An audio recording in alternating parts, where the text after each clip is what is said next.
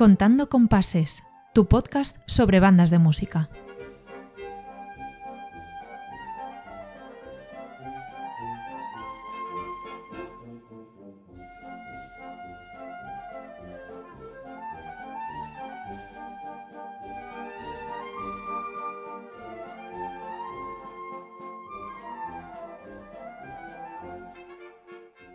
Hola, ¿qué tal? Bienvenidos al quinto episodio de Contando Compases, un podcast que habla sobre bandas de música y música de bandas.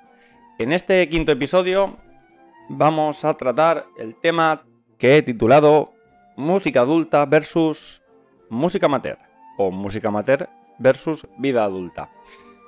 Em, ¿Por qué? Mm, ¿A, qué se debe este título? Bueno, esto se debe a una, una experiencia personal digamos que este tema creo que mm, muchos de los músicos amateurs que me escucháis, que supongo que seréis la mayoría, em, habéis sufrido. Eh, nosotros, los eh, músicos que no somos profesionales y que, como siempre digo, no nos dedicamos al mundo de la música como forma de ganarnos la vida o de generar ingresos, em, evidentemente em, no tenemos el mismo tiempo, ni la misma dedicación, ni siquiera tampoco en la mayoría de casos la misma formación que un músico que sí se dedica a ello, un músico profesional. Y eso nos lleva a que al no tener tanto tiempo para dedicárselo a la música, por resumir, em, no podemos aspirar nunca a em, bueno, tener el nivel, la calidad y la formación de los músicos profesionales. Poniendo un símil es como si una persona que juega al fútbol, siempre pongo el mismo símil, pero bueno, creo que me entendéis. Em, una persona que juega a fútbol los fines de semana con sus amigos jamás se va a poder equiparar a, por ejemplo, Leo Messi. Jamás, nunca en la vida. ¿Por qué? Porque para empezar no se dedica a ello. Pero bueno, aunque se dedicara a ello tampoco, la verdad. Pero bueno, creo que se entiende la, comparación. ¿Y por qué, saco este tema a colación? Eh, pues básicamente debido a una, ya digo, a una vivencia que tuve el otro día en clase de instrumento con mi profesor. Y es que, eh, bueno, eh, al cabo de... ya ha empezado el curso, ha empezado el curso hace dos meses, un mes y medio, mejor dicho, y eh, hace un par de clases, justo antes de terminar la clase, me, dije, me dijo, oye Dani, ¿tú has pensado en prepararte las pruebas de acceso al conservatorio? Claro, yo me quedé pensando, porque a todo esto yo no tengo formación reglada, yo la música que, sé la he aprendido en escuelas de música de las bandas en las que he tocado. Em, y yo no, nunca, siempre digo que yo nunca he pisado un conservatorio, que yo ya vengo ya conservado de casa, pero yo no, no tengo formación oficial, por decirlo así, de, de ningún instrumento ni ninguna especialidad. Y todo lo que sé lo he aprendido en academias de música, escuelas de música privadas. Eh, y, mi profesor me lanzó esa pregunta, oye Daniel, ¿tú has pensado en prepararte la prueba de acceso al conservatorio? Y la verdad es que a todo esto yo tengo ya una edad, no, no tengo 16 años, concretamente tengo a la fecha de grabación 31 años. Yo tengo mi trabajo fuera de la música, yo mi, digamos que mi, mi forma de ganarme la vida está muy alejada de lo que es eh, el mundo musical. Diría incluso que por desgracia, pero bueno, así es. Y claro, em, los que somos músicos amateurs tenemos siempre un problema, o yo considero que tenemos un problema, que como no le podemos dedicar, lo he comentado antes, no le podemos dedicar muchas veces eh, las mismas horas de estudio que una persona que es, sí se dedica a ello incluso de forma semi-profesional. Eh, me pongo a mí como ejemplo. Yo eh, hay semanas que, que no soy capaz de sentarme a estudiar. Cuando digo sentarme a estudiar, digo tocar, cogerme el instrumento y tocar, ¿vale? No soy capaz de sentarme a estudiar dos días seguidos. No porque no quiera. Si yo pudiera y tuviera el tiempo, yo mm, eh, mm, estaría ocho horas al día o más eh, dedicándoselas al, al instrumento, a tocar. Pero no puedo porque tengo un trabajo que, bueno, afortunadamente tengo un trabajo con unos horarios que me permiten poder dedicar tiempo a esto. Hay gente que por su trabajo no, ni, o por sus responsabilidades familiares o de otro tipo no puede ni siquiera sacar tiempo ya no para la música, sino casi para cualquier, cualquier hobby. Así que gracias a mi trabajo, yo todavía tengo que dar gracias que puedo sacar tiempo libre, de mi tiempo libre, para poder dedicárselo a, la música. Hay gente que ni siquiera, que o, lo, tiene más limitado. Em, dicho esto, yo si pudiera, yo dedicaría efectivamente mm, ocho horas al día a la música, pero no es así. No es así porque, porque yo tengo mi trabajo. Y lo que me frustra precisamente es eso, porque cuestión distinta sería si yo em, no dedicara tiempo a la música porque no me apetece. Porque digo, uy, hoy no me apetece tocar. O mañana, hoy tampoco me apetece tocar. O toco cuando me apetece o cuando me siento bien. No, no, no, no. En mi caso es simplemente porque no le puedo echar más horas, porque el día tiene 24 horas y mm, X son para trabajar, X son para dormir y bueno, las matemáticas son muy duras. Es cuestión, una cuestión numérica. Y lo que me frustra es precisamente eso, que mm, debido, mm, por eso este podcast se llama música versus vida adulta o música amateur versus vida adulta, porque, bueno, conforme nos vamos haciendo mayores, y ya no digo quien tiene responsabilidades familiares, pareja, hijos, etc., etc., etc., pues conforme nos vamos haciendo mayores, pues digamos que mm, esas responsabilidades o esas cosas añadidas, por decirlo de alguna forma, nos restan tiempo a nosotros mismos, a nuestro tiempo libre, ya no solo para la música, no, sino para cualquier otra actividad o, bueno, afición, hobby, como se quiera llamar.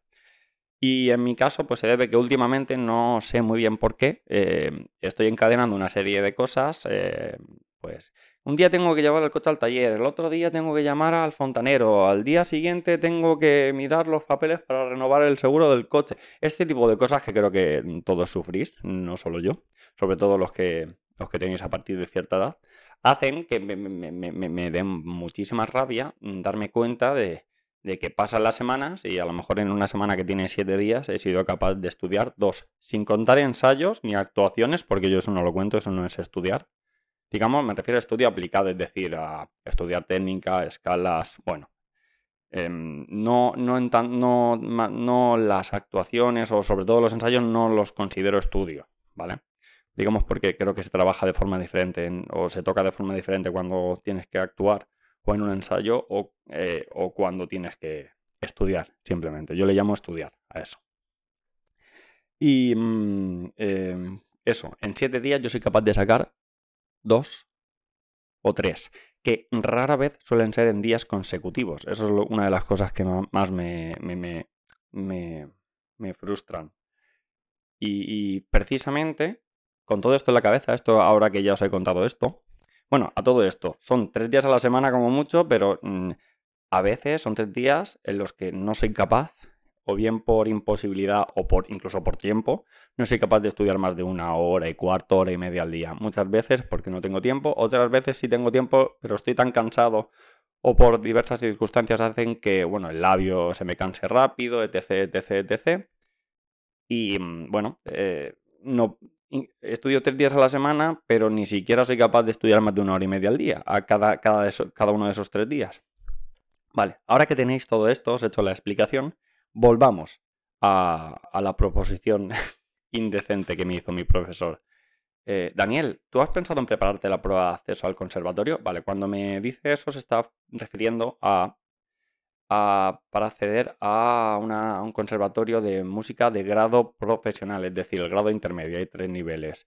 Grado elemental, grado profesional y grado superior. Pues el grado profesional es em, el, medio, por decirlo así. Antiguamente se llama grado medio, creo. Y claro, yo con todo eso en la cabeza digo, pero, pero vamos a ver cómo voy a prepararme yo una prueba de acceso para acceder a un conservatorio en el que la duración de un grado profesional son, si mal no recuerdo, son seis años, en el mejor de los casos, si vas a curso por año, que requiere una dedicación semi-profesional, porque aquí ya no estamos hablando de una escuela de música privada en la que el profesor puede tener más manga ancha, más flexibilidad o más mano izquierda con el alumno, sino en un, en un centro de formación oficial en el que, bueno, eh, los profesores creo, y, esto lo hablo de, oídas, ¿eh? porque yo no, ya digo, yo no he pisado un conservatorio en mi vida, allá por delante. Y no sé cuál es la dinámica de un conservatorio, o el nivel de exigencia que, que ellos tienen. Pero a mí me da la sensación que si yo, eh, fruto de mis circunstancias personales, consigo superar ese proceso para el cual yo creo que sí que podría tener nivel suficiente, pero ya no solo entrar, sino el, desarrollo de esos años o, en el transcurso de esos años, eh, se me haría muy complicado poder mantener un nivel mínimo para poder aprobar las asignaturas, las diversas asignaturas que ni siquiera la mayoría son em, de, instrumento propiamente dicho. En, un conservatorio se estudia historia de la música, análisis, etc. Mm, mm, armonía, todas estas asignaturas que son un poco más teóricas que también hay que no es tanto tocar, sino hincar codos, sentarse a estudiar un libro, para que me entendáis. Y yo la verdad es que hoy por hoy no me, no me veo capaz, o sea, sí me veo capaz si tuviera el tiempo necesario, pero hoy por hoy no lo tengo. Y digamos que este, este episodio es más un poco una terapia individual que hago yo. Me, me sirve como, como terapia, eso que me ahorro en psicólogos. Pero me gustaría saber qué opináis, sobre todo los que sois músicos, sobre, esto eh, eh, sobre esta cuestión. Porque, mm, ya digo, em, al, no tener tiempo para dedicárselo a, la música, se me hace muy, muy difícil poder afrontar unos estudios semiprofesionales, como son los de un conservatorio profesional, valga la redundancia, en el que implica una dedicación mínima, que yo por hoy no puedo o no sé si soy capaz de, mantener. Y esto lo enlazo con, eh, precisamente con, lo que, con la música amateur.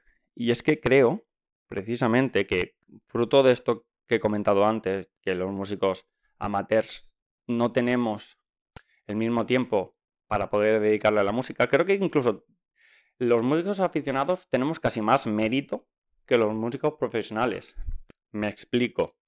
Para empezar, porque es un hobby, nadie nos obliga, bueno, nadie, obliga nada, a nadie en esta vida, pero eh, para los que somos músicos aficionados, la música es una actividad más eh, independiente de nuestro trabajo, para la cual tenemos que sacar el tiempo de debajo de las piedras, precisamente, para poder formarnos como músicos y, serlo, y actuar.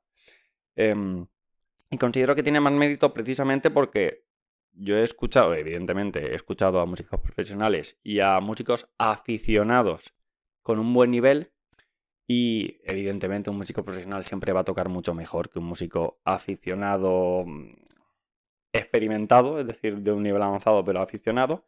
Pero realmente las diferencias, em, eh, comparándolo en términos relativos, no son tantas. Ya digo, un nivel, o sea, un músico con un nivel un músico aficionado con un nivel alto, eh, digamos que mm, no diría que, que le pisa los talones, pero bueno, que salva los muebles si lo comparáramos con un músico profesional. Y todo esto, ya digo, teniendo en cuenta que no es su actividad principal. No sé si algún músico profesional que me está escuchando probablemente, y digo probablemente porque no lo sé, estén en desacuerdo conmigo. Si es así, házmelo saber en los comentarios y encantado de debatir. Yo ya digo que estas opiniones no, no, no me las tengáis muy en cuenta porque no sé mucho sobre este tema. Ya digo que no he pisado un conservatorio en mi vida. Todo lo que sé sobre la música profesional lo sé de forma indirecta porque me lo han contado. Yo no soy músico profesional, ni lo sé nunca. Eh, al paso que voy al menos, sacando tanto tiempo para estudiar, ya digo. Em, pero mm, al final, eh, por, em, por, cerrar esto de alguna forma, y esto también lo que voy a decir lo digo, me lo digo a mí mismo, mm, los que no somos profesionales no nos tenemos que obsesionar tanto o frustrar tanto por, por no tener tiempo para dedicárselo a la música, porque a fin de cuentas no es nuestro trabajo, es un hobby que, un, hobby que tenemos que disfrutar. Y, ya digo que me pasa a mí mucho que cuando mm, pasa una semana y por culpa de tener que llevar el coche al taller, tener que mm, llamar al fontanero y perder una tarde entera porque el fontanero se tira en casa toda una tarde mm, y bueno, diversas gestiones, etc., comprar, limpiar la casa, etc. Bueno, ¿qué os voy a contar los que me estáis escuchando? Pues mm, yo llego, tiendo, tiendo a frustrarme. Porque me, para que me entendáis hablando en plata, me pone de mala leche que pasa una semana y no he sido capaz de, o no he, no he podido sacar tiempo suficiente como para, para, que, para sentirme satisfecho con, con, con, el desempeño, con mi desempeño con el, con el instrumento. Pero eh, me frustra, pero a su vez, y esto, me, insisto, me lo digo a mí mismo y con esto cierro, Mm, los músicos em, que sufráis, como yo, de esta dolencia llamada autoexigencia y obsesión, tenemos que intentar, bueno, bajar un pistón, bajar revoluciones o bajar un pistón de exigencia para, bueno, para entender que no hay ningún problema, no pasa nada, nadie se va a morir porque hay una semana que no podemos estudiar, o dos, no hay ningún problema, porque tenemos que ser conscientes del nivel que tenemos y del, a lo que aspiramos a alcanzar.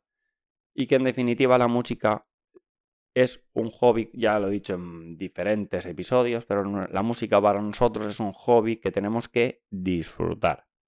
Insisto, cuando un hobby se convierte en una obligación o sin ser una obligación, nos genera frustraciones y, hablando en plata, malos rollos, mm, apaga y vámonos no, no tiene, creo que no hay más vuelta de hoja que, que, esta reflexión.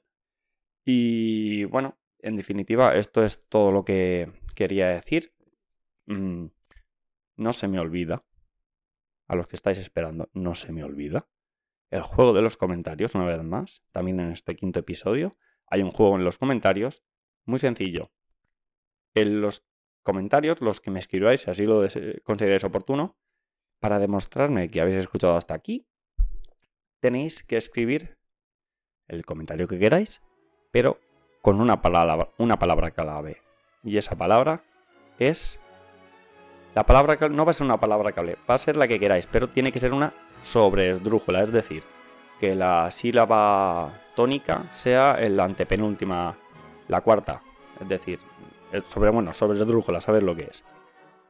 Si utilizáis en los comentarios a la hora de escribir una palabra sobre drújula, me demostraréis que habéis estado escuchando los casi 19, 18 minutos de podcast de este quinto episodio de Contando con Pases.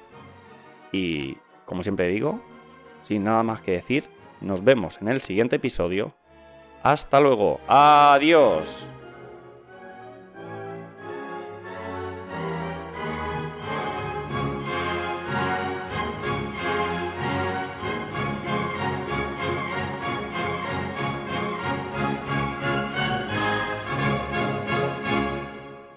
Esto es Contando con Pases, disponible en iVoox, YouTube y Spotify.